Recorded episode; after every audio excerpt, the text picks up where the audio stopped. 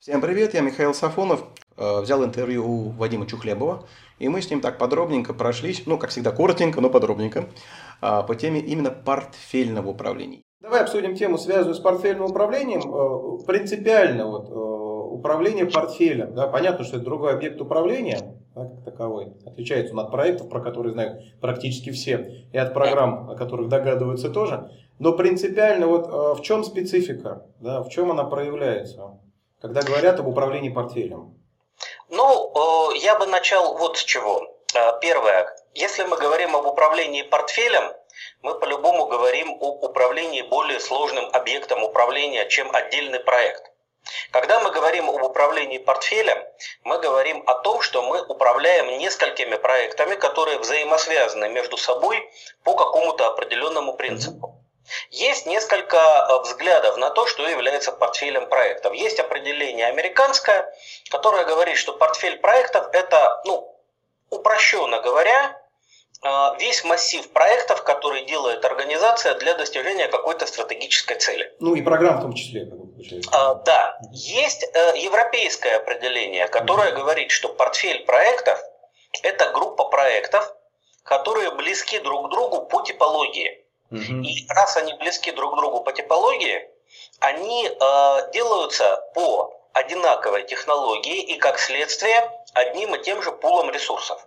То есть, условно, вот. предметной области у нас IT-проекты, маркетинговые проекты, вот такого рода. Да, да. Если мы связываем э, вот это понятие портфеля проектов европейское с, э, со стратегическим развитием, то мы можем связать его с так называемыми функциональными стратегиями. Угу. Когда мы говорим о том, что генеральная стратегическая цель раскладывается по направлениям внутри организации, где каждое функциональное направление должно внести некий свой вклад в достижение вот этой генеральной стратегической цели. Для того, чтобы внести свой вклад, Каждое функциональное направление должно развиваться органично, и вместе с тем оно должно развиваться интенсивно. Вот инструменты интенсивного развития по функциям – это как раз портфели типовых функциональных проектов. К примеру, если у нас есть сбытовая функция, которая важна для достижения стратегической цели, мы говорим, что для достижения стратегической цели в рамках сбытовой функции нам нужно реализовать портфель схожих по типологии проектов выхода в разные регионы с одним и тем же продуктом. Угу. Один вариант. Второй вариант. Создание торговой сети в регионе в одном, втором, третьем по одинаковой технологии со стандартным набором продвигаемых продуктов по бизнес-буку, но в разных регионах. То есть технология... Слушай, но здесь это же очень рядом с программой по-хорошему. Оно же ведь, ну вот прям вот где-то вот на грани. Потому что масштабирование а часто оформляется как программа, это же вот история. Да, да. А вот теперь э, фишка в чем? У нас в основном организации любят развиваться и достигать стратегических целей с одновременным выбросом энергии и инвестиций в разные стороны. Угу. То есть обычная организация говорит, я не хочу развиваться только выходя в регионы, я хочу параллельно развивать продуктовый портфель свой, да. я хочу параллельно повышать компетенции персонала, я хочу развивать систему автоматизации. И здесь мы говорим о том, что, как правило, вот в среднем бизнесе, который быстро растет, в крупном бизнесе, а портфелей функциональных проектов несколько. Угу. Это может быть портфель IT-проектов, это может быть портфель сбытовых, это очень часто портфель продуктовых проектов. Угу может быть портфель финансовых проектов. К примеру, по всем филиалам, по всей филиальной сети мы запускаем процедуру оптимизации финансовых потоков по филиальной сети. То есть мы их каким-то образом перенаправляем. Технология, люди, которые этим занимаются, инструменты, они однотипные. И мы по этому признаку можем несколько проектов сгруппировать в портфель. Вот с европейской точки зрения Основная фишка управления портфелем заключается в том, что раз у нас проекты похожие и ресурсы одни и те же, то сгруппировав их и подчинив их, например, куратору портфеля проектов на уровне первого заместителя генерального директора или вице-президента или владельца какой-то функции крупной, мы можем оперативно перебрасывая ресурсы между проектами, входящими в портфель, добиться максимальной вовлеченности этих ресурсов, добиться максимальной утилизации этих ресурсов, отдачи от них и вместе с тем а, реализовать больший объем задач проектных меньшим количеством ресурсов. Слушай, вот смотри, сейчас тему затронули ресурсов. Ну, э, говорить, когда про средний и крупный бизнес, управление ресурсами уже, наверное, в Excel не особо сильно получится. Как бы, вот это конечно, конечно. То есть здесь у нас уже предполагается какое-то более-менее внятное программное обеспечение, типа проекта, Primavera, где у нас уже есть ресурсно-бюджетное планирование, да?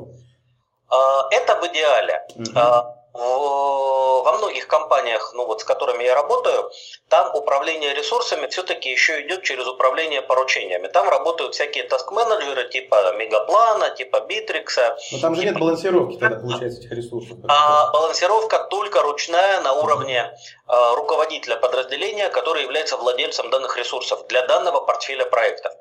А, но когда у нас портфель проектов есть, он видит как бы их все сразу и те, которые идут сейчас, и те, которые уже закончились, и те, которые еще предстоят. Ну, это табличка в Excel, по сути, получается такая своеобразная. А, ну, я вот видел, если говорить об Excel, угу.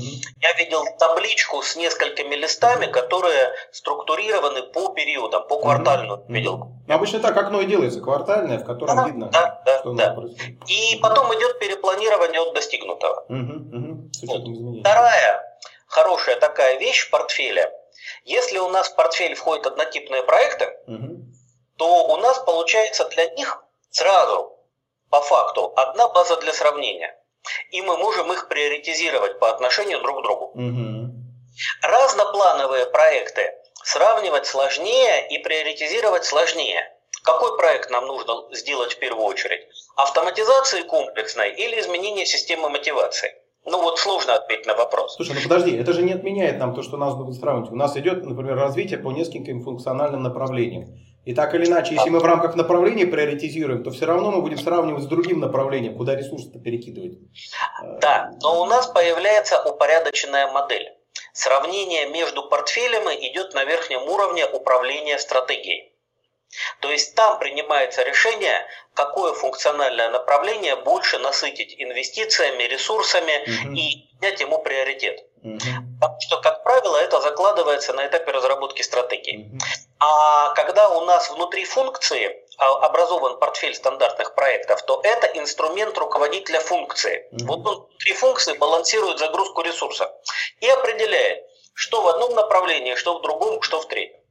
А, поэтому это хороший инструмент, потому что мы можем на одной базе а, сравнить проекты, входящие в группу проектов между собой, определить приоритетные, менее приоритетные, а также те, которые мы можем поставить в режим ожидания. Слушай, а с точки зрения развития вот, э, практик да, проектного менеджмента, имеет смысл. Вот часто начинается внедрение, внедрение проектного управления. Хотя по логике это получается, надо начинать все-таки, наверное, не с проектного, а с портфельного, поскольку оно определяет дальнейшее вот все вот это, как бы, бутерброд, который будет накладываться. Или же не совсем так?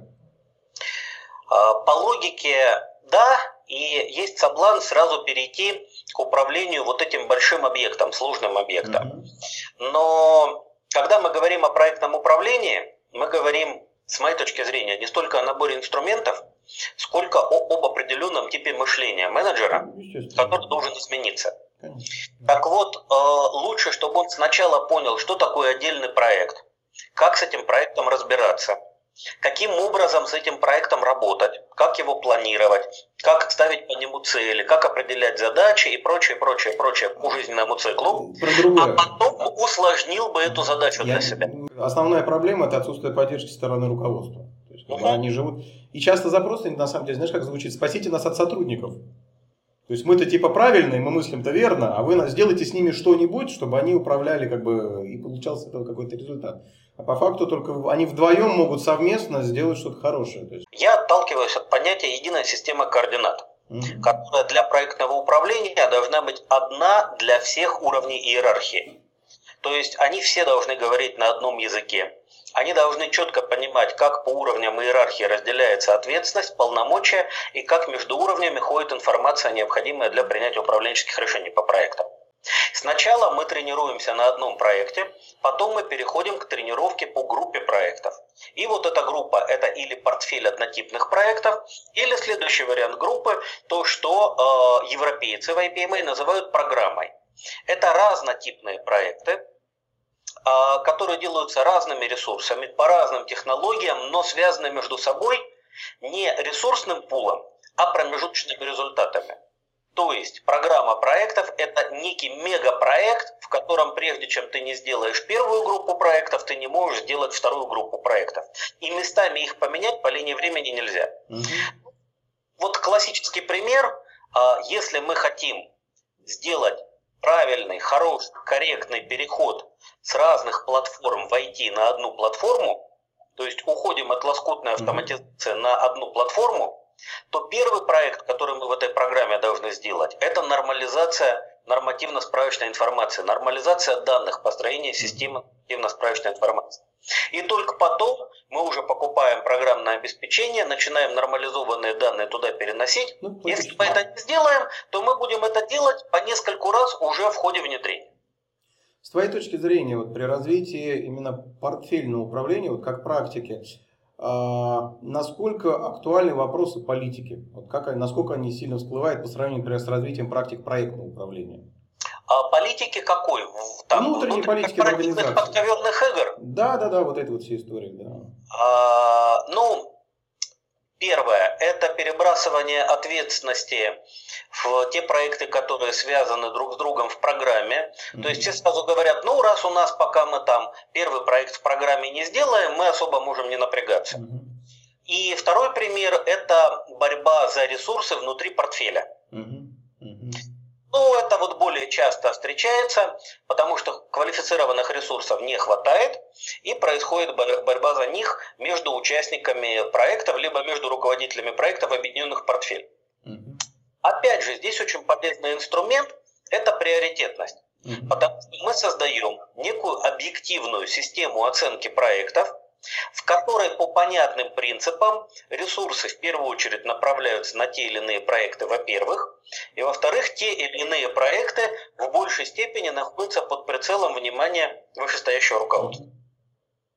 С твоей точки зрения, портфельное вот управление с какого первого шага надо начать, чтобы успешно внедрить в компанию? Ну, первый успешный шаг – это научиться управлять отдельными проектами. Угу. Хотя бы выработать понимание, как отдельные проекты управляются. Это раз. И второе – это необходимо договориться о системе критериев, по которым мы будем объединять проекты в портфель. Угу.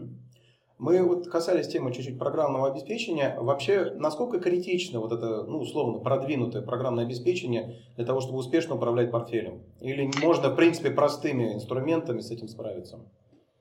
А, критично, с моей точки зрения, базовые процессы и процедуры, регламентированные, ну, хотя бы очень укрупненно. Критично формирование правильного восприятия и правильного видения у людей, которым это поручено делать. И только потом критичная автоматизация. Начинать автоматизацию без того, чтобы договариваться о правилах, и без того, чтобы этим правилам всех заинтересованных и вли... Э, ну, вовлеченных людей обучить, нет смысла. Это никогда не первый шаг. Распространенное заблуждение, мы сейчас купим программный продукт, и у нас а, программный продукт заставит нас по-новому работать. Не заставит. Не заставит. Ну, точнее, скорее его заставит по-новому работать, нежели чем будут люди по-новому. Да.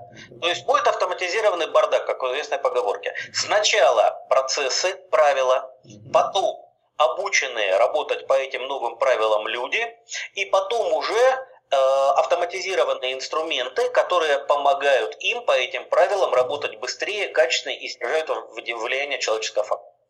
А обычно сколько времени занимает, чтобы вот эта практика портфельного управления начала в компании применяться, ну, как естественная хотя бы? Ну, в моей практике самый быстрый переход был за 4 месяца. Угу. Туда вошла разработка первой версии вот этих правил. Угу.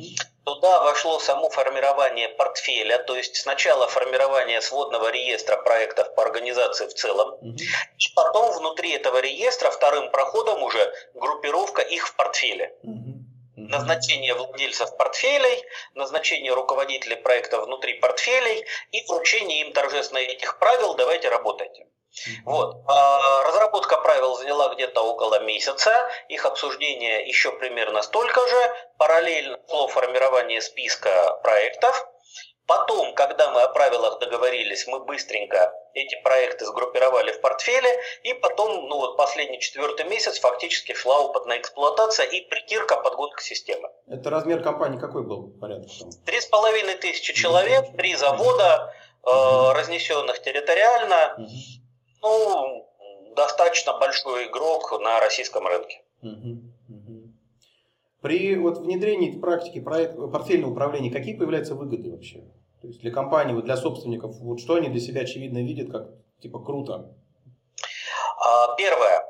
Они видят не разнобой проектов, а они видят по понятному принципу сгруппированные проекты mm-hmm. и смотрят не на отдельные проекты, поскольку их очень много бывает, mm-hmm. в особенности при быстром развитии стратегическом, а на группы проектов и смотрят на укрепленные показатели по группе проектов в целом. Mm-hmm. Как правило, для собственника и для владельца функции здесь важен не успех каждого отдельного проекта, а успешность, успешность портфеля в целом.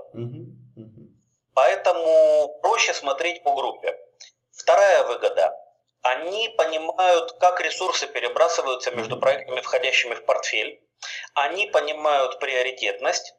И они видят, что подход к работе проектом, он стал более системным. Uh-huh. Иерархия, есть приоритизация, есть понятные правила, и есть люди, которые по этим правилам в этой иерархии и с учетом этих приоритетов делают какие-то действия.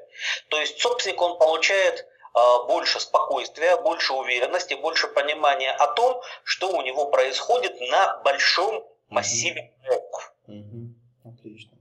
Хорошо, спасибо тебе большое принципе, было да. очень интересное интервью. Вот, Спасибо за приглашение. Будем... Рад был пообщаться. Да, будем тогда на связи. Ну что ж, коллеги, я надеюсь, что вам этот эпизод был полезен.